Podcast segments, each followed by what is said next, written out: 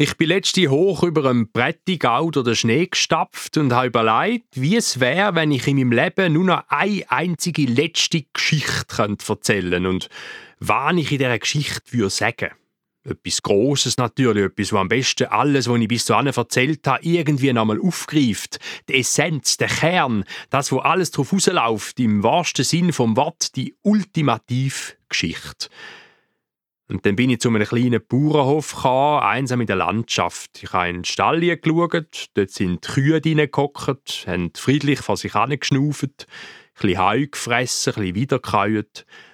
Dann ist der Bauer rausgekommen, Grüezi sagen, ein junger Bauer im T-Shirt mit der Heugabel. Und wir haben ein geschwätzt, einen, einen schönen Hof haben sie, habe ich gesagt. Und der Bauer hat genickt und hat im schönsten Prättigauer Dialekt gesagt, «Mal, bist du so.» Ja, und überhaupt habe ich gesagt, es ist schön da oben, so still und, und die wunderbare Landschaft. Und der Bauer wieder, mal, so bist du so. Dann habe ich, glaube ich, noch etwas zum Wetter gesagt. Der Mann kann es äh, wieder schneien und der Bauer, mal, so bist du so. Dann haben wir uns verabschiedet und ich bin wieder zu der Schnee gestapft und habe gedacht, äh, ja, genau, der Satz, da ist es doch eigentlich die Essenz, der Kern, wo alles drauf rausläuft. Moll. So ist es so.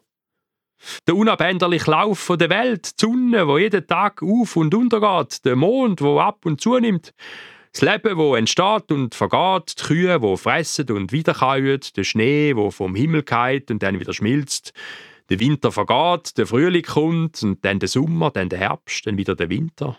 Ja, genau. Und weil ich ja nie weiß, welches wirklich die letzte Geschichte ist, sage ich es jetzt einfach immer, am Schluss von jeder. Mal, so bist du so.